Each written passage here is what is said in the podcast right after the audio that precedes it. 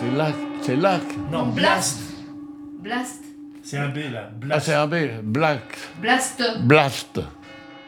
Blast. Blast. C'est bien, bien. C'est la, euh, la vie de Jean-Jean. La vie de Jean-Jean. La vie de Jean-Jean. La vie, oui, ça fait quand même beaucoup. euh, La vie, donc c'est un truc. euh, Enfin, comme tu veux. T'appelle. Yves, c'est Jean qui t'appelle. C'est le docteur Jean Burgani. Yves, mais j'étais le roi des cons. Salut Yves, c'est le vieux comte de Jean sur 20 qui t'appelle là.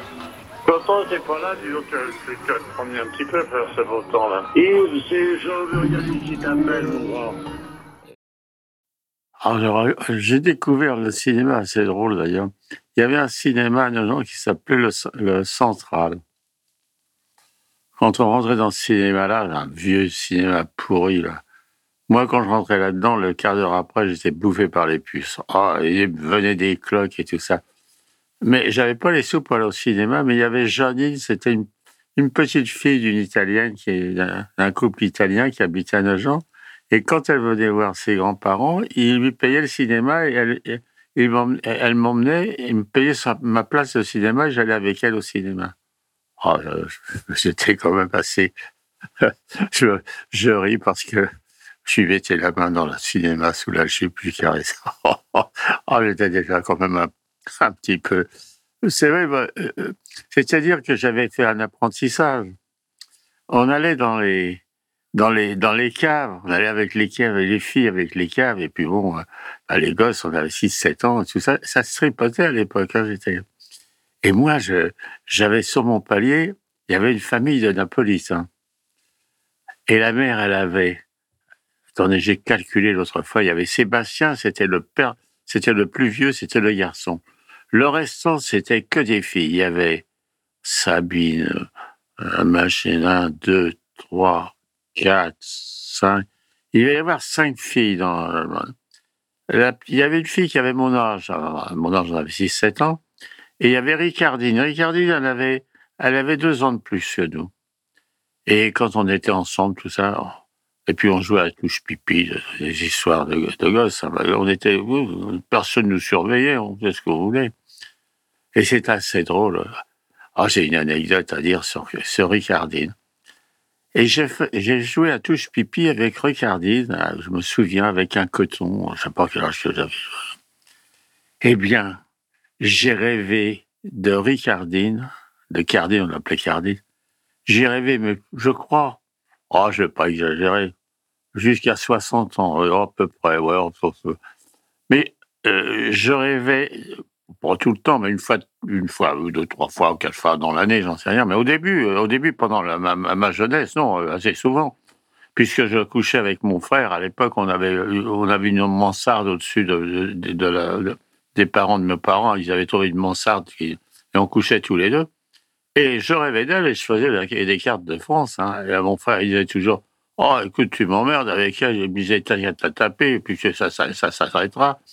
Et c'était vraiment- j'ai rêvé de cette fille, euh, et je rêvais d'elle. euh, et je la voyais dans les escaliers, je la croisais dans les escaliers. Et Cardine, as encore rêvé de toi cette nuit. Alors elle me disait, arrête ton baratin, tout ça. Et puis c'était assez drôle. La, sensualité chez les gosses, comme ça, c'était à Cardine. Ça, c'était mon. Ah, mon frère rigolait quand à chaque fois que je lui disais ça. Cardine. Ah, si, il y a une anecdote quand même. Donc, on s'en. Là, je devais quand même avoir euh, 7, 8, 9 ans, quand même 6 ou 7 ans, oh, un truc comme ça.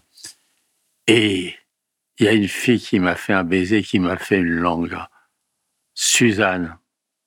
Suzanne, c'est le premier baiser qu'elle m'avait fait, elle fait une langue. Ah, ces trucs de gosse. On vivait une vie vraiment. ah, c'était, on était y avait cette liberté. Ah, euh, les parents nous foutaient, la paix. On était dans la rue, là, dans l'impasse. Il n'y avait pas de voiture, il n'y avait rien. Ah non, c'était, c'était, une, une-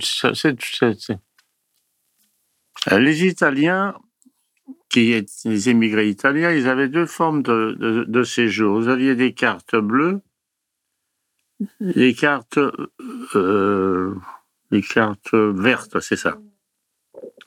carte verte, vous êtes expulsable. Vous n'avez pas de travail.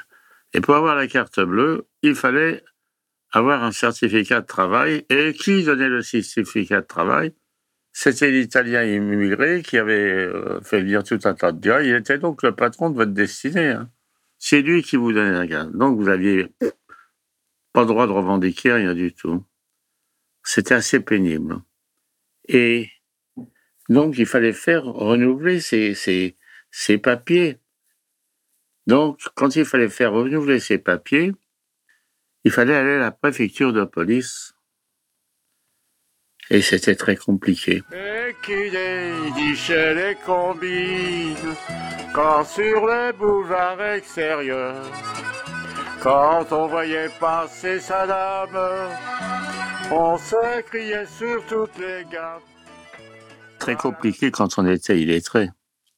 Mon père qui dormait tranquille était heureux. Là, il ne dormait pas pendant 10-15 jours, le temps de savoir qu'il fallait qu'il aille à la préfecture de police. Il allait à la préfecture de police. À cette histoire, je rajoute une anecdote qui m'est arrivée beaucoup, beaucoup plus tard. Mon fils avait, il devait avoir 6-7 ans. Je vais à, à la préfecture de Créteil pour un permis de conduire. Je crois que c'est ça, pour faire un permis de conduire. Je suis là dans la queue, je fais la queue pour faire. Et je vois que je vois, je vois un Algérien qui est là avec ses papiers, là. Il est tout debout avec ses papiers. Je m'approche de lui, je lui dis, euh, vous voulez que je lui remplisse ses papiers? Il dit, oui, oui, je veux bien. Et je lui remplis tous ses papiers et on fait la queue ensemble. Et en sortant, il me dit, on va boire un café? J'ai dit, bah oui, on va aller prendre un pot. Et on sort tous les deux, on traverse la rue, il y a un, bistrot qui est dans le coin, et on va au bistrot, on boit. Bon, il paye une grenadine à mon fils, et puis moi je me paye un café avec lui, puis on discute un petit peu, puis après je laisse et je rentre. Il y a mon fils qui me dit dans la rue, mais papa, bon, ouais, t'es parti aller boire un café comme ça, là, là, ça? Et alors, je lui, c'est là que je lui ai dit, bah, écoute, mon petit. J'ai dit, tu vois, il y a 30 ou 40 ans, bah, il y a mon père la préfecture de police. Bah, il a dû payer un café à un gars qui a dû lui remplir ses papiers. Et c'est drôle, quand je raconte ça, j'ai ma gorge qui se serre. Donc, j'avais les papiers. Mais alors, euh, c'était son patron, c'était, il s'appelait Imbuti, je me rappelle encore, salopard. Ah, quand j'y pense. Quand il lui donnait la paye, il lui disait, j'espère que tu l'as gagné, cette peuple. Il leur donnait la paye, c'était, c'était dans une enveloppe en carton, et il avait la paye dedans, une enveloppe. Et je me souviens qu'une année, mon père, on ne va pas rentrer le soir, on va pas rentrer le soir, on pas, il pleuvait, c'était en hiver. Qu'est-ce qui est arrivé, tout ça? Et puis il rentre, il était trempé jusqu'au c'était, il avait perdu la paye. Ah, putain, c'était une catastrophe, il n'a plus la paye. Ah, alors, crédit, alors là, le crédit a duré un peu plus longtemps chez la mère pratique. Enfin bon. Alors donc, il y avait, euh, et c'est là que je tiens beaucoup à 36. 36, pour moi, euh, dans ma vie, ça sera le souvenir le plus, plus merveilleux.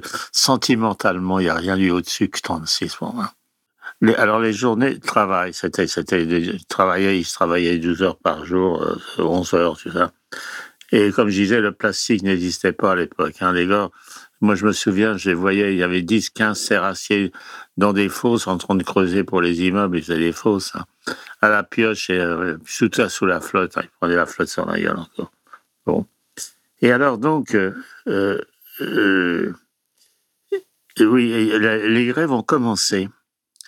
Alors, c'était très, très embêtant parce qu'il y avait grève générale. Les gars, c'était en 35, hein, il y avait grève générale. Et les Italiens, les émigrés, ils pouvaient pas, ils pouvaient pas, pouvaient pas faire la grève. Et il y avait les syndicats qui venaient et ils venaient voir les gars, ils leur disaient, bon les gars, hein, vous allez travailler demain, faites comme si rien n'était, allez bosser, allez bosser. Hein. Alors ils allaient bosser, et puis alors, il y avait des pics à des grèves qui arrivaient au bas, au bas des immeubles, ils disaient, hé là-bas, c'est la grève, allez débarquer. Et donc, il est dédouané vis-à-vis du patron et puis, ah, c'était quand même, il n'y avait pas ce truc anti-émigré comme on voit encore aujourd'hui. D'ailleurs, euh, j'ai retrouvé beaucoup plus tard dans les années 40 et même pendant pendant euh, tout tout dans les syndicats beaucoup d'Italiens beaucoup de gars qui avaient connu cette époque-là. Ils étaient beaucoup dans les ils, euh, dans le parti communiste ou alors dans beaucoup dans dans les syndicats tout ça. On s'est retrouvé ces gars-là ils avaient gardé là quand même c'était bon c'était ah c'était voilà c'est 36 alors 36 arrivé alors 36